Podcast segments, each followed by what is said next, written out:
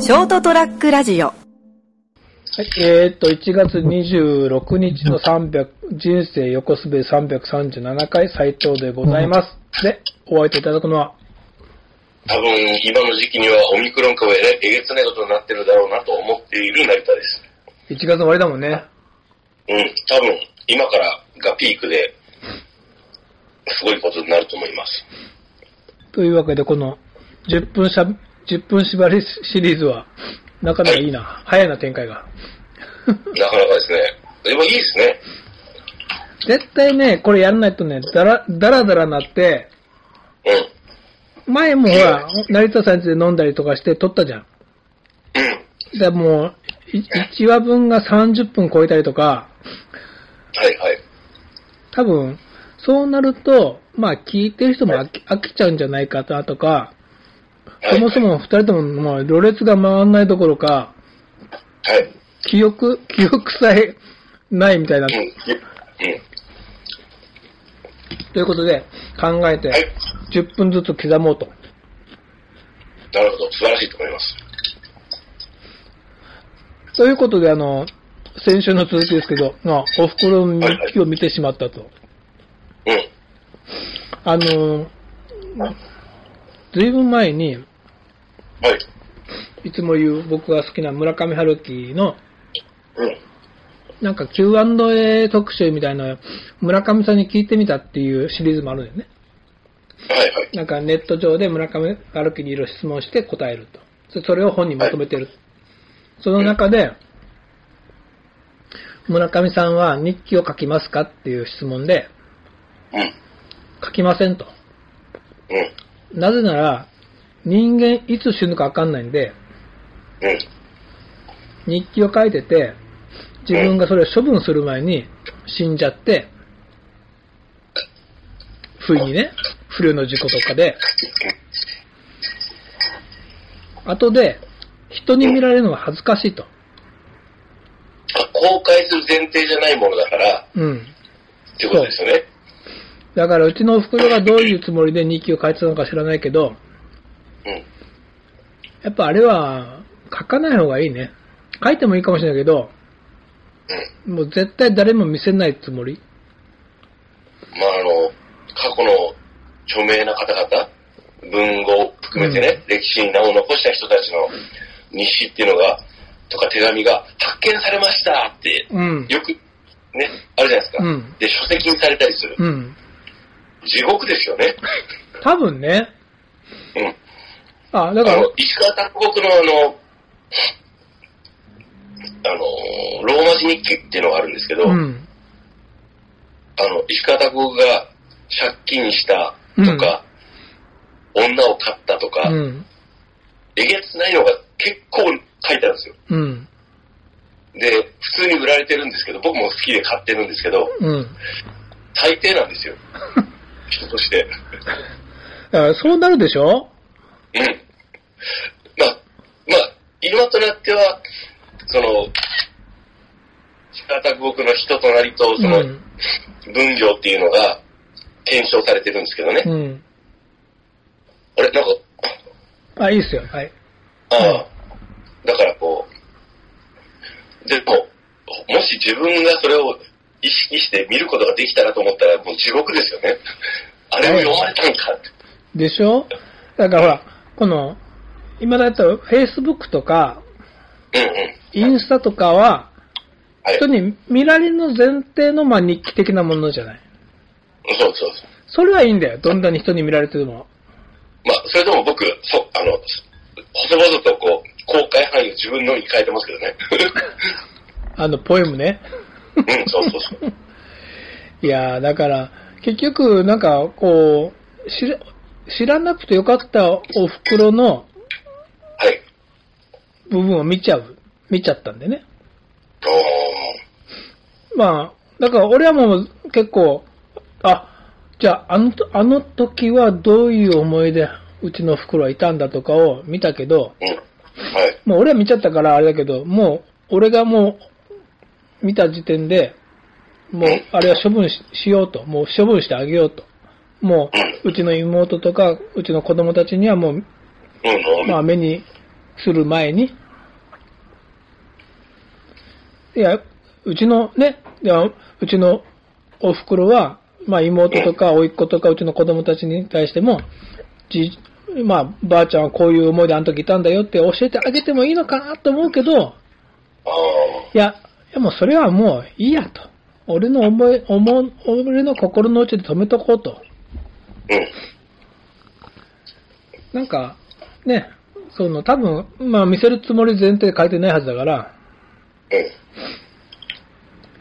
うん。いや、さっき言ったその、著名人がの日記って話したけど、話したじゃないですはい。あの、ほら、出てくるじゃん、よく、アーティストが、発う表、未発表のやつが発見されましたって。うん出しちゃうでしょまあビートルズを代表にね。あの、バードね。うん。あれってどうなのって思ったんだよね。発表する気が、でもまあ、うーん。いや、そわかんないよ。。発表するつもりで準備してたんだったらわかるよ。うん。これはちょっとなと思って、自分で、もう、お蔵入りじゃないけど、うん。やめとこうって。うん、そういうの後で発表しちゃってどうなのかなって。ただまあ、まあまあ、その、ビートルズとかストーンズとかテッペリンとかの、その、うんグループの持つ影響力とか、うんその社会、もうほぼ公共になってるようなレベルのうん。アーティストは、その、批評とか批判とか解釈をする人がたくさんいらっしゃるんで、うん。まあ、ありなのかなとは思います。うん。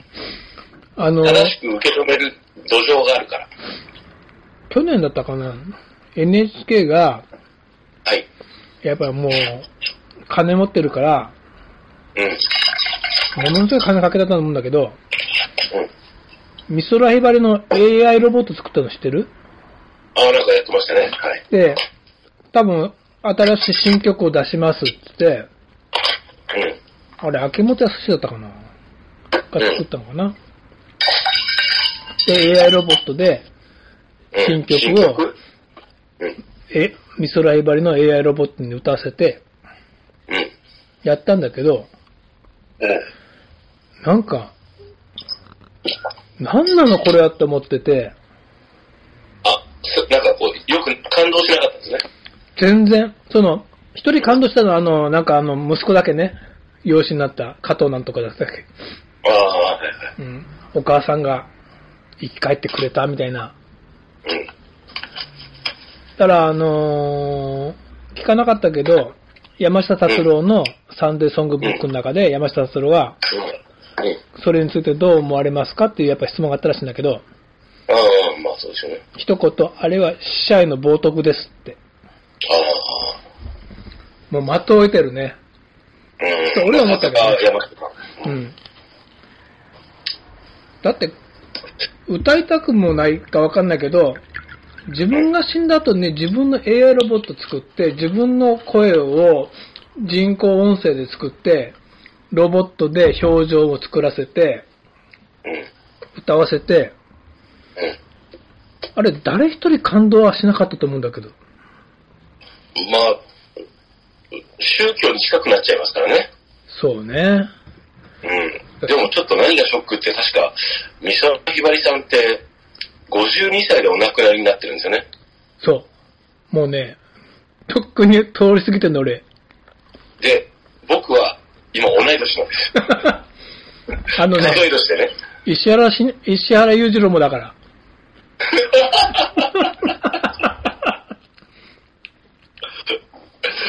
びっくりしますよね。まあ、ちそょっと。それこそ、それを、ずいぶん昔に山下達郎のライブ見に行った時に、山下達郎が同じこと言ってたんだよ。うん。石原裕次郎さんと美空ひばりさんが52歳で亡くなって、はい。俺も、俺もってかね、だから昔山下達郎がね。そのくらい死ぬもんだと思ってたと。大スターはう。ん。うん。とっくに通り過ぎましたと。うん。だから、昔はね、なんか、ロックミュージシャンは29で死ぬとか言ってたじゃん。うん。ドントトラストサオーバーサーティね。30以上信用するなって。地味編とかね。うん。あ、 10分経ちましたけど、もう最後の話はもう、これ関係なしで。はい。もう60ですよ、60。だから僕もだってずっと50で死ぬって、死ぬって言ってましたから。別にその、自殺するとかじゃなくうてん、僕の親も割と、ね、うん。それぐらいだから、そんなもんなんだろうと、思ってたんですよ。まあ、明日はわかんないですよ。うん。でも今はとりあえず生きてるなと思って。いや、だから俺、まあ、美空美空ひばりとか石原裕次郎はそんな思い出はなもちろんないんだけど、うん。今京志郎が58で死んでるんだよね。あー、清志郎。はい。もうとっくに俺それは好きだわけよ。やっぱ清志郎の年を2つも越しちゃったと思うのはちょっとやっぱ、こ感う、慨深いです。感慨深いよね。うん。なんかこう、それはちょっと、どう だろう。うん、そうですね。僕はもっと現実的に言うと、自分のこう個人的に言うと、何歳まで生きなきゃいけないんだろうなっていう方が強いです。生きなきゃいけない。 うん。だって、生きるって辛いもん。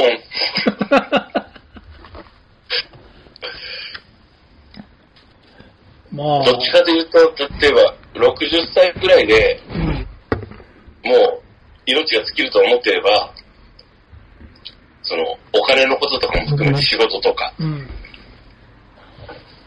ここまでは目標としてこれぐらいの仕事は成し遂げたいなとか、このしこれぐらいの仕事を成し遂げたいなっていうのは、今いるげ担当してる現場をこれぐらい良くして、みんなに喜んでもらって、ああ、良くなったっていうので終わりじゃなくて、また次があるからですね。うん。おそらく。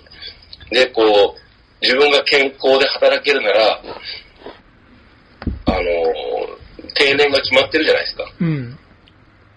僕の場合はね、うん勤めてるから。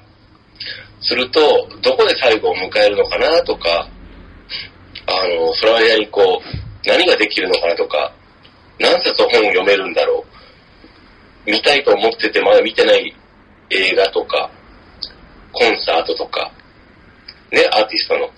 素晴らしい表現をどれぐらい味わえる感性が残ってて体力があるのかとか、いろんな、もう、もう、本当にこう、斉藤さんが前おっしゃってたように、しもう、終わりが近い、そこ、そこに向けて逆算して考えなきゃいけない時なんだなと思って。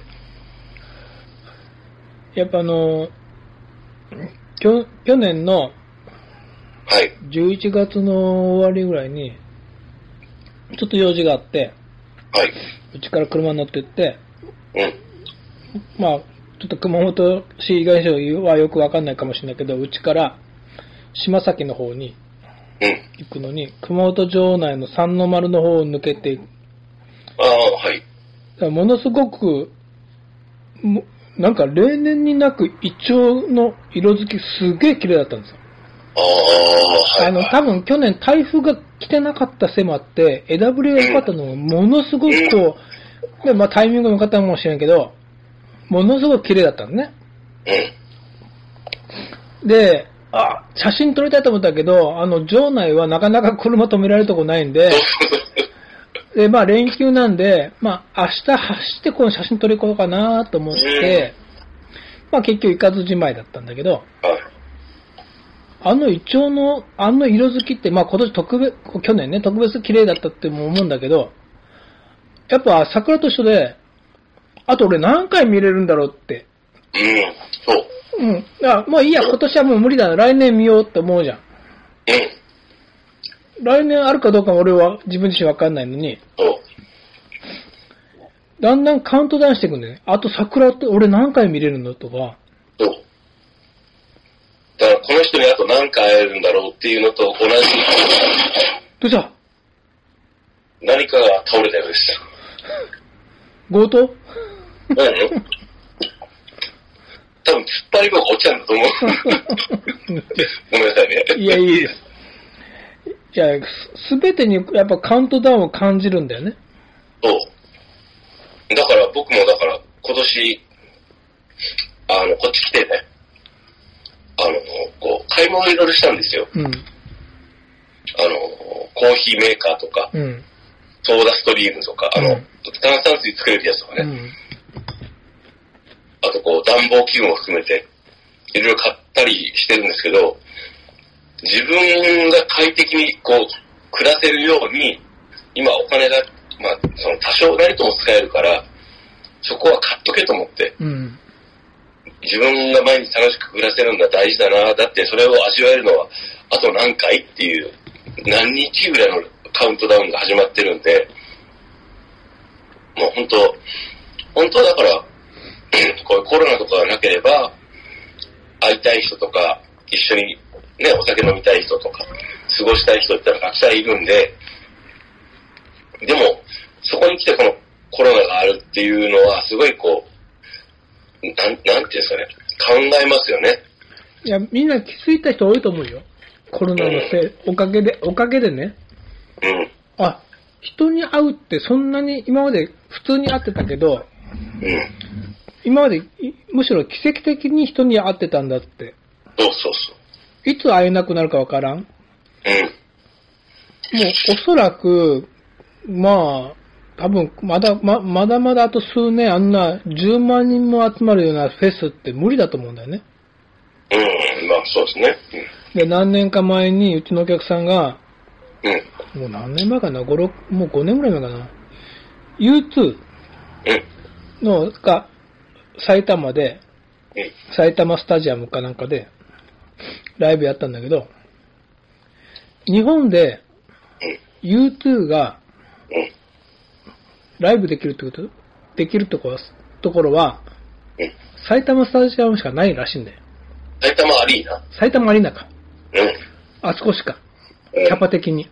うん。で、いいっすねって休みもらってって思ったけど、この間たまたま U2 の、ゆそのライブの、その、YouTube で見てて、やっぱ今度あるんだったら行こうかなと思うもんね。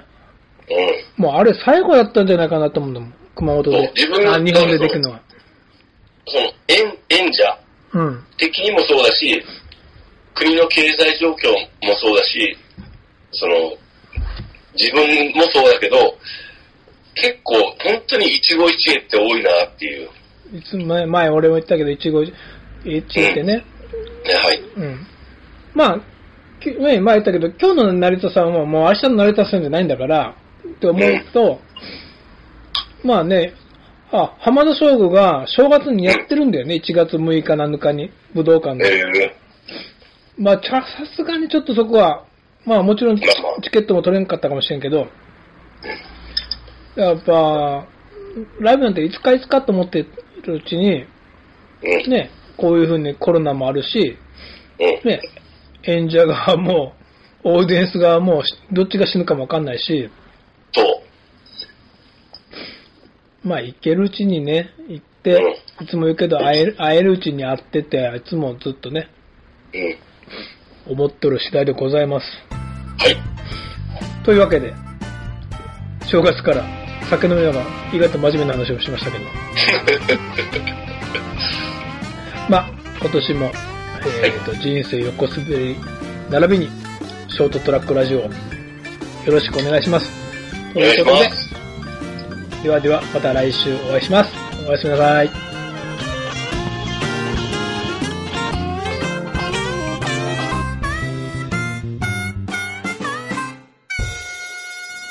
ST-radio.com ショートトラックラジオ